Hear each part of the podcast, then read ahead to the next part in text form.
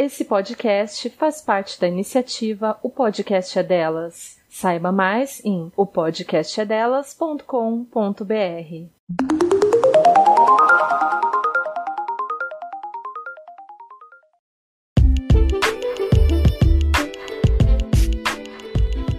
Você está ouvindo Mas Feministas, um podcast sobre feminismo, cultura e muitas crises existenciais.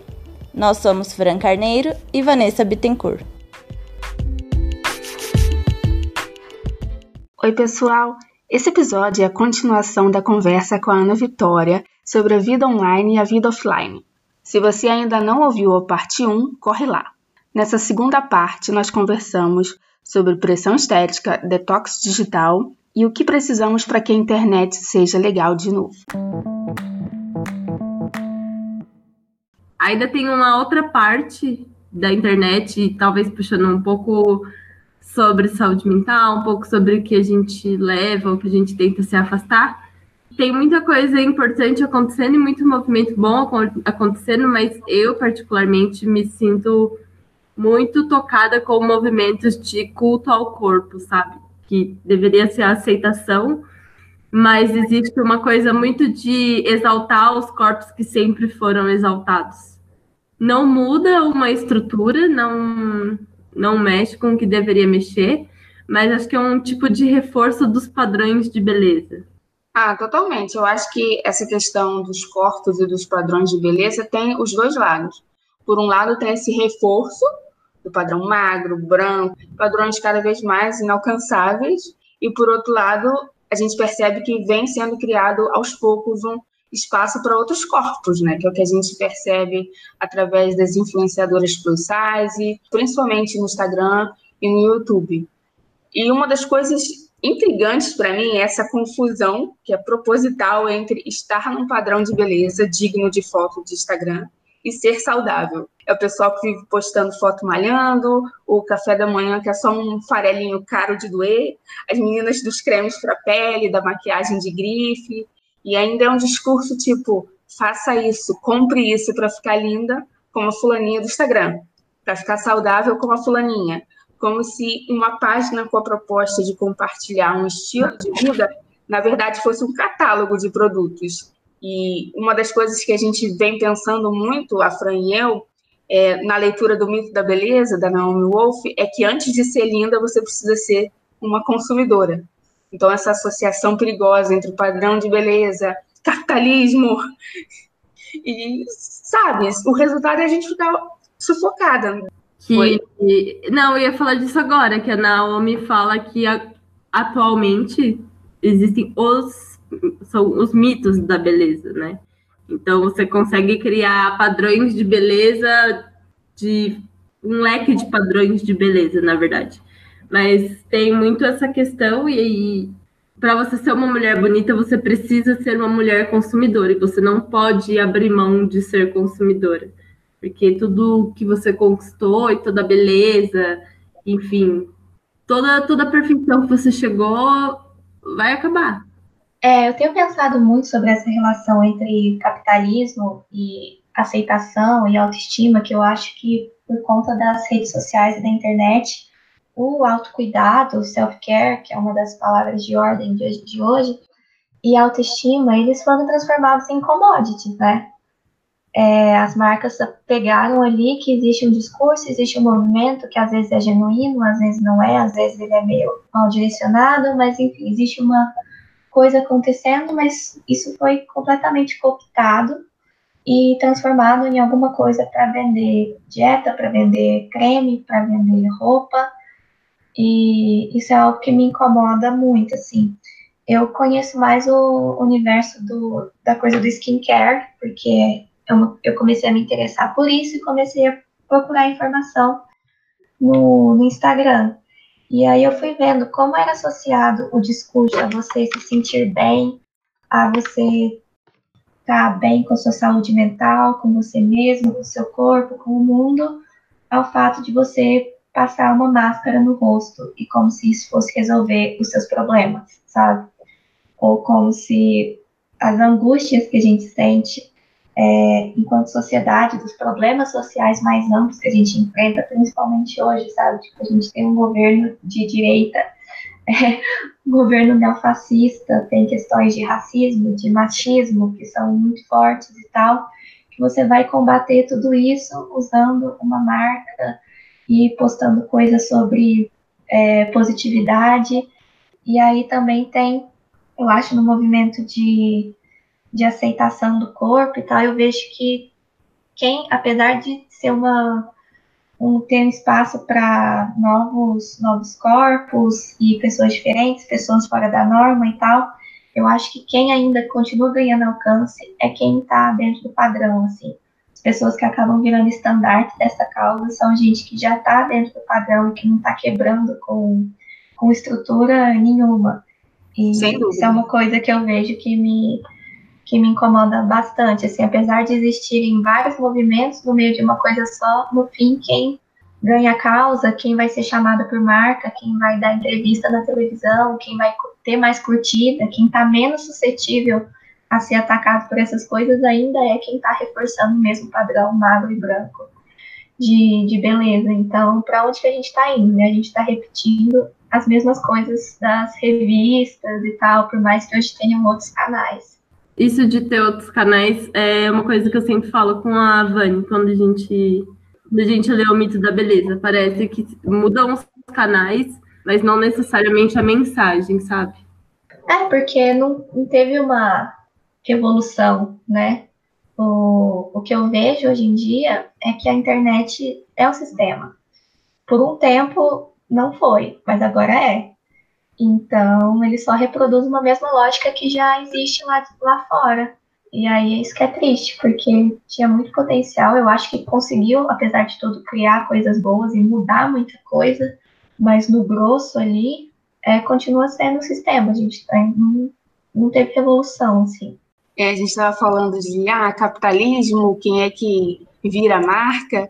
Eu estava pensando aqui que o tipo de vida assim fake que mais me intriga é o da influencer viajante, que está cada semana num país diferente, como se ser turista fosse só tirar selfie num lugar icônico.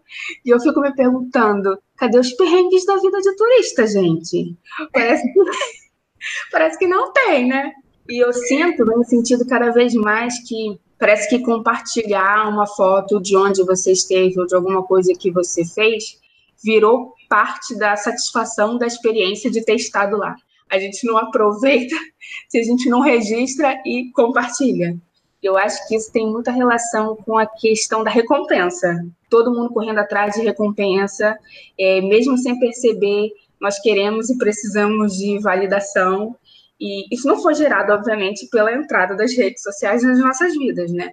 Mas reformulou como você disse, é o sistema. Eu acho que as redes sociais já são construídas e funcionam a partir desse desejo de aprovação.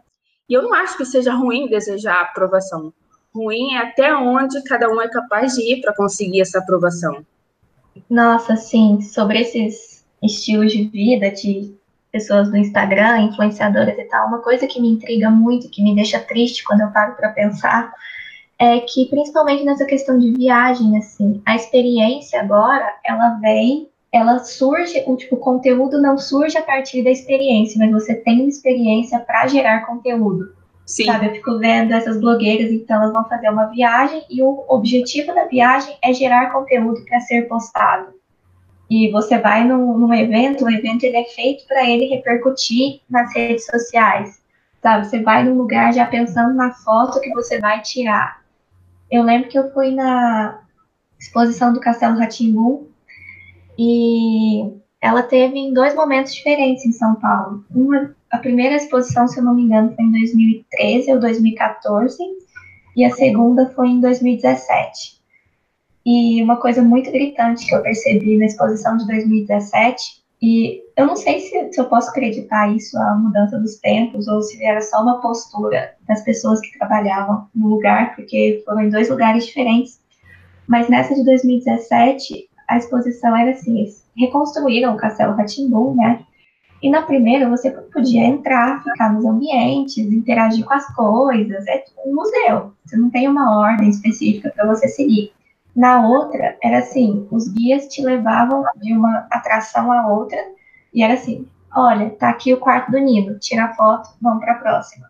Aqui tá a Celeste, todo mundo tira foto com a Celeste, vamos para a próxima. E eu fiquei tipo, o que, que tá acontecendo, sabe?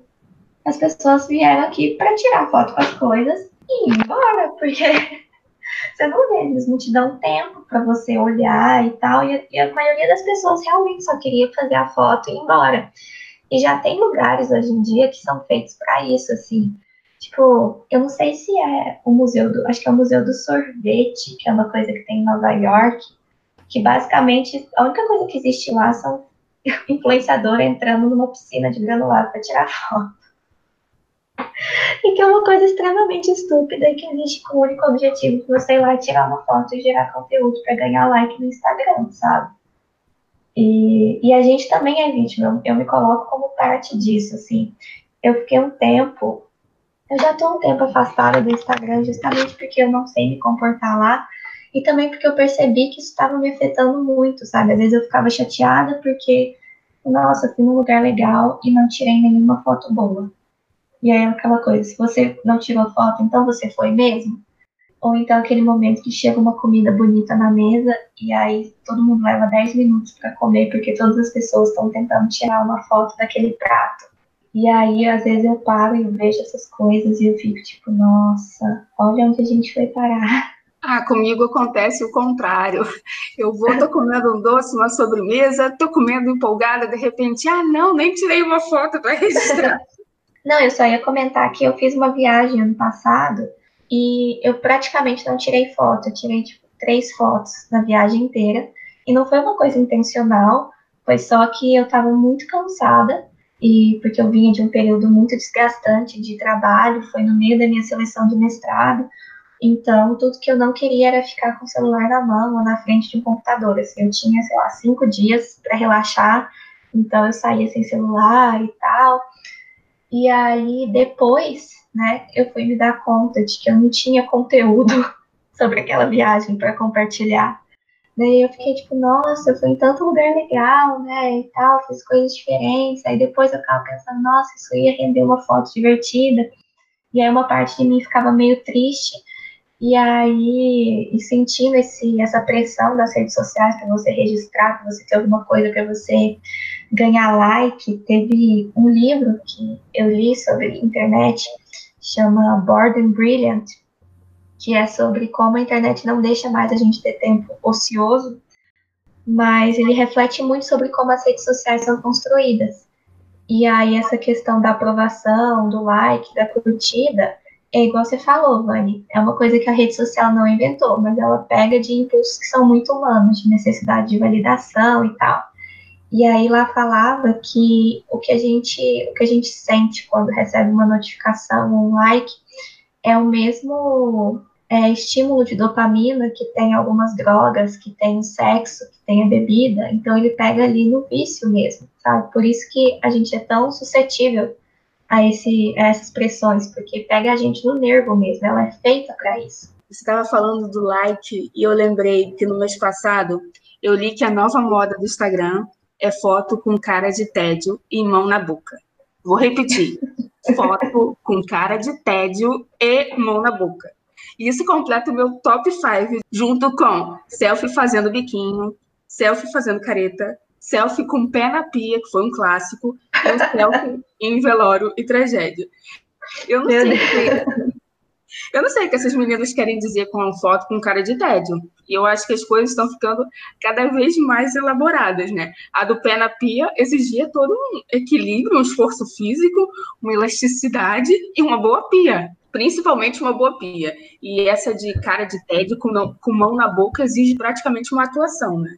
E eu não sei o que vem pela frente. Talvez selfie de cabeça para baixo com cara de fome. Não sei. Isso prova que a internet é um experimento social que deu muito errado. Sabe, se ninguém percebeu que deu errado, a, prova é essa. Mas é que é muito fácil também. É, em, em, criança até eu ouço isso, mas adolescentes, enfim, as referências para as poses de fotos ou para qualquer coisa é sempre ah, é aquela pose do Tumblr, aquela, aquele corte do Tumblr, ah, é a menina do Tumblr. Então, é, é muito natural e sei lá, é uma coisa tão, tão internet que eu não consigo me imaginar com 11, 12 anos fazendo a pose com um pé na pia por causa da menina do Tumblr, sabe? Essa questão do Tumblr foi algo que me impressionou muito, assim, porque eu não tinha noção do que, que era isso, de qual era esse universo. E aí, o meu primeiro contato foi que eu trabalhei dois anos no e-commerce de uma loja de roupa. E aí, eu fazia atendimento né, das pessoas na, nas redes sociais. E aí uma menina entrou em contato pelo Instagram falando que ela queria roupas Tumblr e perguntando se a gente tinha. E eu, tipo, o que, é roupa Tumblr, sabe? E aí eu fui pesquisar e eu joguei no Google achando que não ia sair nada e saiu, tipo, todo um universo, toda uma estética extremamente específica do que que era roupa Tumblr. E depois, fazendo um outro trabalho, eu tive que fazer uma pesquisa sobre o que que os jovens estavam consumindo na internet e entrei num vórtice de canal de YouTube para adolescente. E aí tinha essa coisa da, da questão do Tumblr, da garota Tumblr, né? E aí era assim, canais de YouTube ensinando as meninas a falar, tipo, ai, quais são as poses Tumblr? E aí é um vídeo de, sei lá, 15 minutos, e a menina ensinando você a tirar foto. E aí como você faz para você tirar a foto sozinha?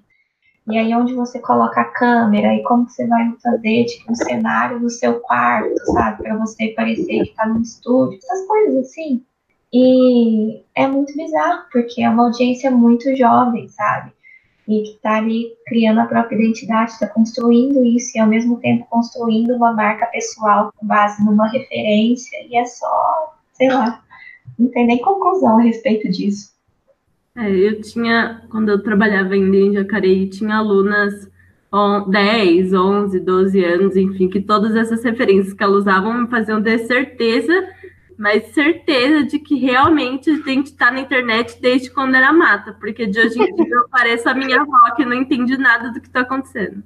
Eu acho que é por isso que a gente sente tanta falta da espontaneidade. Está todo mundo tão sufocado pelas regrinhas e pelo padrão e parece que todo mês sai uma pesquisa mostrando quanto a gente está infeliz na internet e mostrando que aqueles que conseguem passar um certo período de tempo offline acabam sentindo uma melhora do ponto da saúde mental.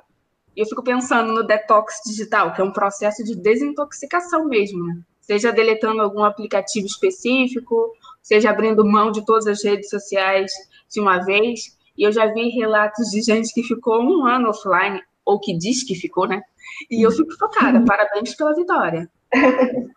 Vocês já pensaram seriamente em experimentar detox de redes sociais? Olha, eu já experimentei agora no carnaval. Eu fiquei 10 dias fora. Eu deletei o meu perfil, mas eu deletei os aplicativos do Instagram e do Twitter do celular. O Facebook eu nem deletei, mas é porque eu realmente eu nunca fiz um uso ativo do Facebook. Hoje em dia eu tenho por causa de trabalho, mas é uma coisa que eu realmente só uso para trabalhar. E, e aí eu deletei no carnaval, aí eu fiquei 10 dias e foi ótimo, foi maravilhoso. Recomendo a todo mundo. Eu não sei se foi porque eu estava realmente muito cansada da dinâmica da internet, estava me desgastando muito. Então, eu realmente precisava, não estava tirando nada de bom da internet.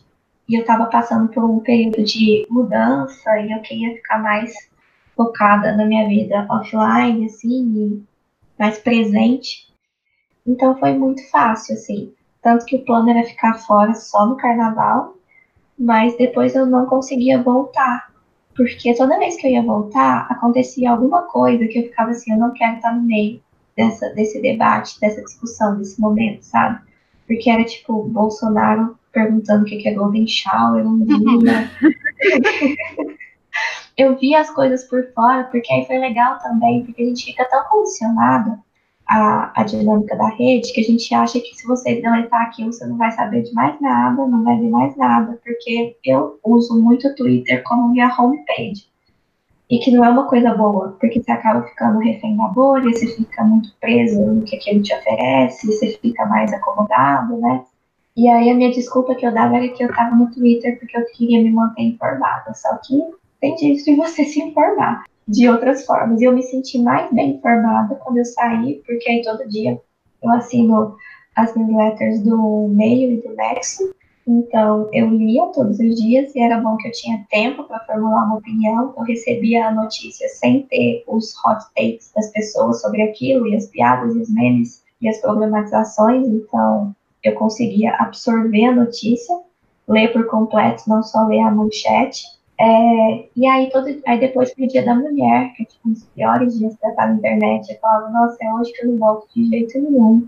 E aí teve a questão do aniversário da, de morte da Marielle e as denúncias dos milicianos, então teve bem treta e eu fiquei muito feliz que eu estava fora. E é uma coisa que eu quero fazer, assim, periodicamente, sabe? Eu acho que largar de vez eu não consigo, até porque hoje em dia o meu trabalho está muito vinculado às redes sociais. Então, sair 100% não é uma opção no momento. Mas eu penso em fazer isso mais vezes, assim, quando eu estiver mais tranquila e tal, ficar uns 10 dias fora, porque faz muito bem, assim, me fez muito bem.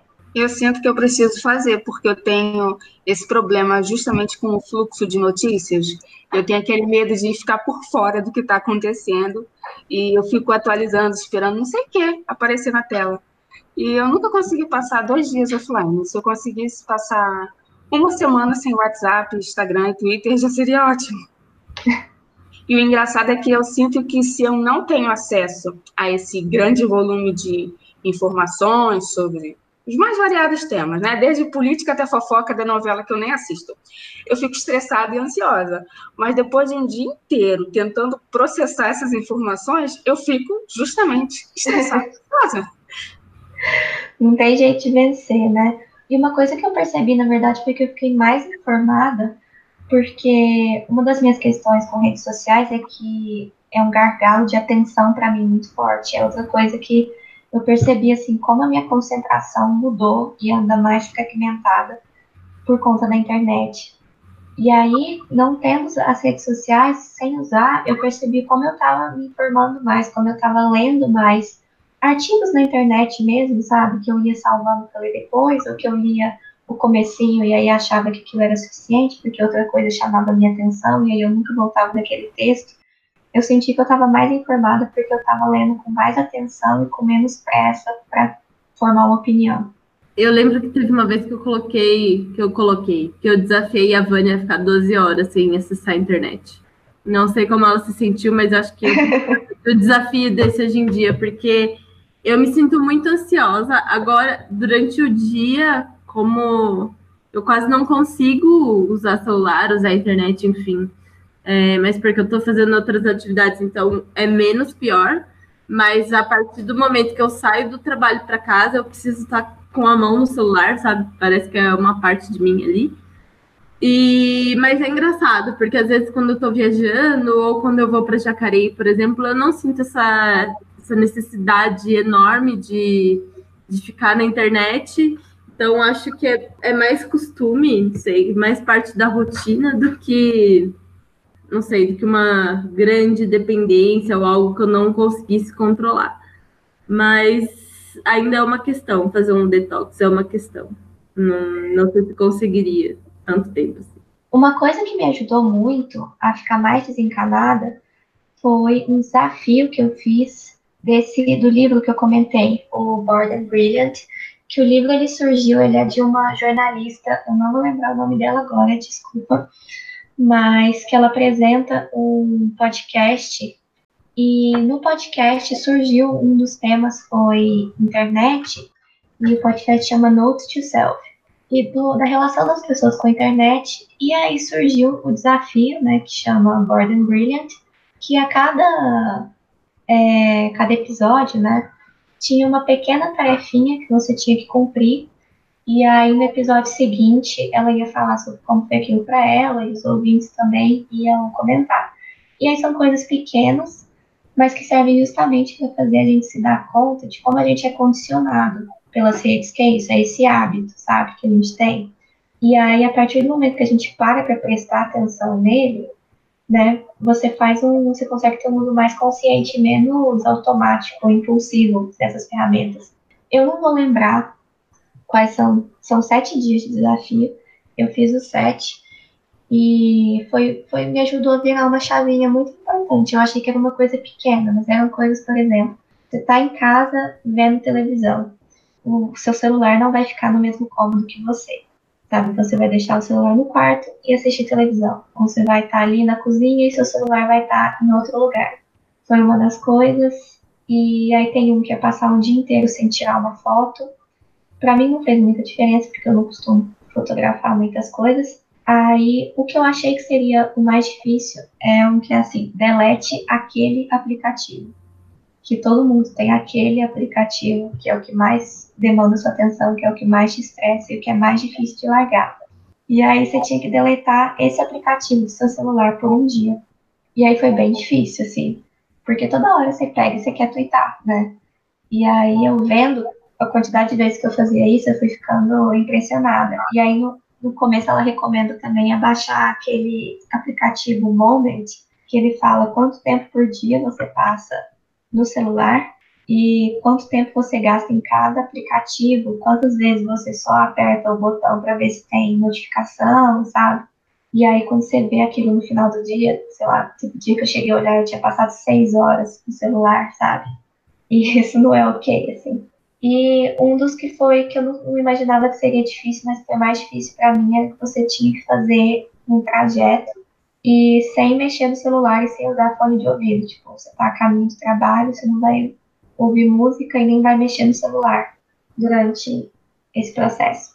E aí, é isso, é isso, são coisas pequenas, mas que elas pegam justamente onde está o nosso hábito e faz a gente olhar para aquilo com mais atenção. E aí, toda vez que você faz de novo, é um uso mais alerta, assim, consciente. Hoje em dia eu já tenho essa política de não mexer no celular enquanto eu tô em transporte público. Agora que eu moro em São Paulo é um pouco difícil, porque eu passo muito tempo em transporte público, então eu tenho que otimizar isso.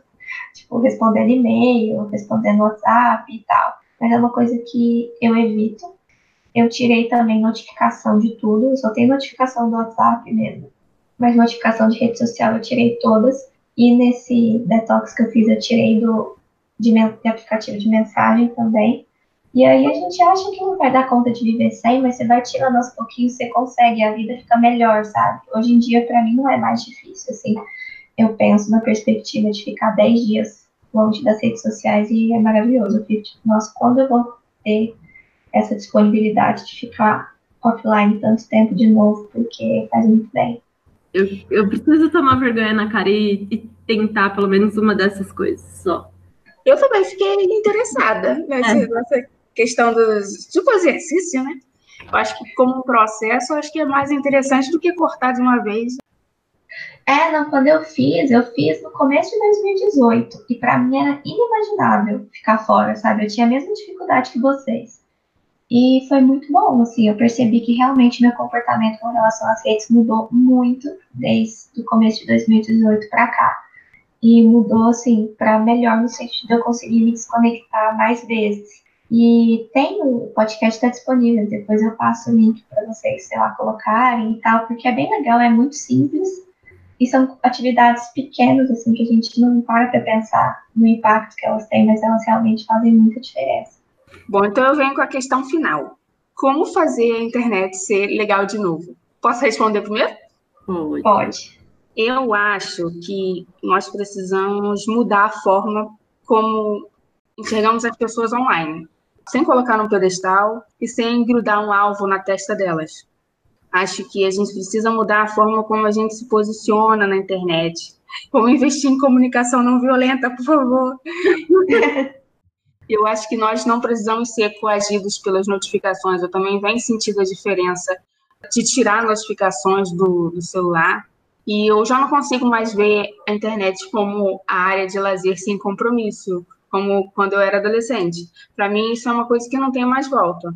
Eu acho que a internet é parte da minha vida e vai continuar sendo, porque eu não pretendo morar numa caverna que fica numa ilha deserta. O que eu posso fazer é tentar não ser engolida pela avalanche de informações ou por essa fixação de padrões e tentar também não, não colaborar para essa fixação de padrões nocivos. E se o preço a pagar por tudo isso é passar menos tempo na internet e parar de seguir algumas pessoas nas redes sociais deixar de consumir certos conteúdos, talvez eu precise pagar esse preço. Hoje eu finalmente estou pronta para admitir. É, eu gosto muito do conceito de comunidade, então acho que se a gente pensar que está todo mundo caminhando para algo, todo mundo querendo descobrir coisas e conhecer pessoas, e ter experiência, essa troca de, de experiências e de vivências, talvez as coisas consigam ser melhores e as pessoas mais empáticas. Tá todo mundo num, numa angústia muito grande e o que a Ana tinha dito sobre, sobre desapegar um pouco de notificações o quanto a gente consegue consumir informação melhor quando a gente não está dentro desses aplicativos e inundados dessas notificações, talvez seja uma forma mais saudável. É, eu acho que vocês falaram tudo. o que eu acho que tem sido minha palavra de ordem, assim, é fazer um uso menos reativo e mais construtivo das redes sociais. Então, isso passa para a forma como eu vou me relacionar com os outros, como eu vou enxergar as outras pessoas e as outras opiniões e discursos, e também para a forma como eu vou me comportar, sabe? Pensar no, no, no que está por trás do impulso que eu tenho para compartilhar algo, para pegar o celular e olhar e de fazer um post, ou então de não fazer um post, e buscar construir alguma coisa nova e e positiva, que agregue alguma coisa. E a questão de comunidade, eu acho que é muito importante, é o que faz valer a pena, é esse contato, né? E eu acho importante também pensar que, que existe vida fora dali, sabe? E levar essas conversas para fora e tal. Eu acho que vocês vão concordar com isso, mas eu, por conta da internet, eu acabei conhecendo gente no Brasil inteiro, que hoje está até espalhado pelo mundo, e que não é possível estar presente o tempo inteiro, né? Presente fisicamente, assim. Mas eu tenho me esforçado muito, principalmente ano passado, a partir do ano passado, por conta das eleições, de viver mais também na dimensão offline sair e ver as pessoas, sabe, no rosto, você conversar com as pessoas frente a frente, assim, com quem pensa diferente e tal, porque é muito fácil esquecer que do outro lado tem uma pessoa. E quando a gente se vê cara a cara e conversa de verdade, eu acho que a gente também tem uma perspectiva importante do que a gente está fazendo. E participar também, eu tenho me esforçado para participar de qualquer evento presencial que tem e tal, se eu tenho a possibilidade de participar, encontrar as pessoas da internet, fora da internet, eu acho positivo, assim. E quando isso não é possível, construir relações e conversas e dinâmicas fora das redes, sabe? Eu uso muito o e-mail para isso. E, mas também de sei, conversar com uma pessoa ali no WhatsApp tirar um tempo de qualidade para isso, eu acho que ajuda a recuperar uma essência, assim, e por último, é um ponto que a que eu tive uma conversa com a Stephanie Borges, que ela estava falando sobre isso no Twitter. Ela fala muito bem sobre esses temas e ela estava postando uma reflexão sobre essa mudança da internet, a relação que a gente tem com elas, o esgotamento que está todo mundo sentindo e tal. E eu acho que a gente conheceu uma internet que não existe mais. É muito triste a gente pensar nisso, mas, mas é verdade. Então eu acho que a gente às vezes deposita muita esperança nela sozinha, sabe, de fazer as coisas, de gerar coisas que talvez que não é mais capaz de fazer. Sabe, eu acho que a gente acha que vai acontecer um milagre e ele não vai acontecer. A gente tem que fazer esse milagre. Então, eu acho que do mesmo jeito que a gente pensa em ações offline, quando a gente trata o sistema e as coisas que a gente combate fora da internet, a gente tem que começar a ser mais ativo para combater dentro dela e entender que o algoritmo nunca vai estar a nosso favor. Então a gente tem que arregaçar as mangas e construir isso por nossa conta, porque quando a gente se distrai, ele leva a gente embora. Nossa, essa coisa de trazer as experiências e participar de eventos presenciais, encontrar as pessoas presenciais é uma coisa que eu sinto tanta falta e que eu preciso tanto colocar em prática, ainda mais depois que vim morar aqui em São Paulo. E às vezes fica tão fácil ignorar isso. Até o começo desse ano eu morava no interior de Minas, então era uma cidade que não tinha nada disso, né? Tinha muita pouca oportunidade. Mas quando tinha na faculdade, tinha roda de conversa, eu sempre participava e sempre era muito bom. E agora que eu tô morando em São Paulo, eu tenho me esforçado muito para poder participar dessas coisas. Eu fui no Leia Mulheres pela primeira vez esse último fim de semana. Foi incrível, assim, incrível. Eu nunca tinha ido. E foi ainda sobre um livro muito forte, que é O Peso do Pássaro Morto, da Aline Bay. E é um livro que fala muito de solidão, de uma mulher que sempre se sentiu sozinha a vida inteira, mesmo quando cercada de pessoas. E aí as mulheres começaram todo mundo a contar as próprias histórias de perda e de solidão. E teve uma mulher que deu um depoimento muito forte, assim, falando que ela, a amiga dela tinha dado o livro de presente para ela e tinha convidado ela para ir no, no Meia Mulheres, só que a amiga acabou tendo um imprevisto e não pôde ir.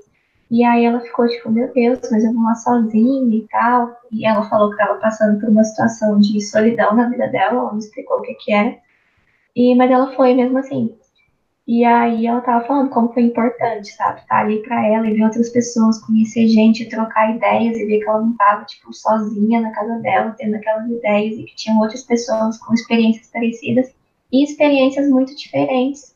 E que essas pessoas estão aí, entendeu? E eu acho que dá uma fortalecida, assim, muito, muito boa. As pessoas que participaram do movimento Vira Voto nas ruas eu não tive oportunidade, mas todo mundo me falou que foi assim um sopro de esperança, mas também foi um alento, sabe, no período tão difícil que foram as eleições, de você enxergar tipo o outro lado que não, não são os monstros que a gente é acostumado a ver ou esse olhar humanizador, mas tipo são pessoas que também estão assustadas e que não sabem o que fazer, a maioria delas pelo menos, né?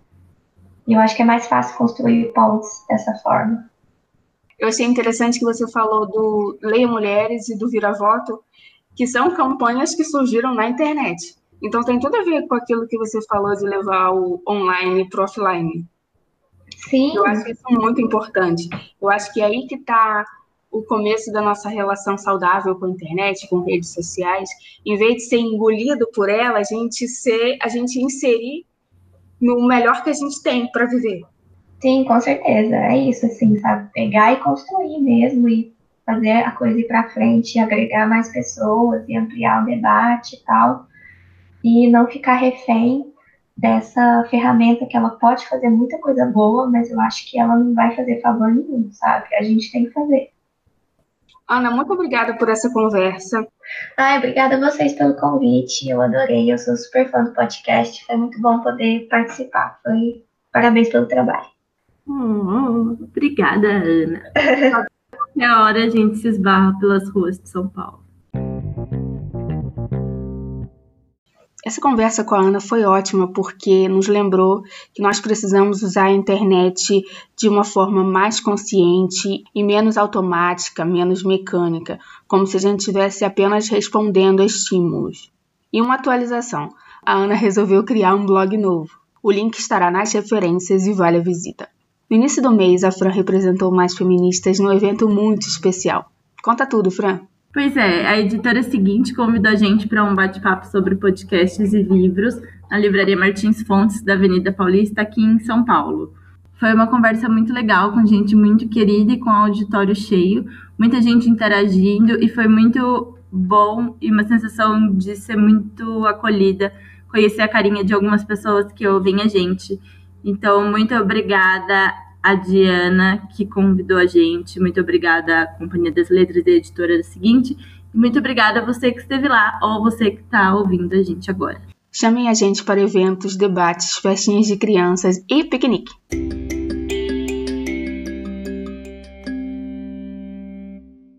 Os ouvintes do Mais Feministas têm desconto na loja Veste Esquerda. Visite vesteesquerda.com.br e use o nosso cupom FEMINISTAS. Se você quiser entrar em contato com a gente, o nosso e-mail é maisfeministaspodcast.gmail.com. No Twitter somos Mais Fem Podcast e no Instagram Mais Feministas Podcast. Você encontra nossos textos e todas as informações sobre o nosso trabalho no medium.com/barra mais feministas. As referências dos episódios estão no site opodcastadelas.com.br barra mais feministas podcast.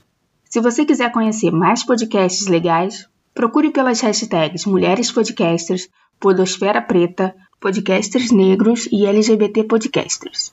Boa semana e até a próxima. Até a próxima. Tchau!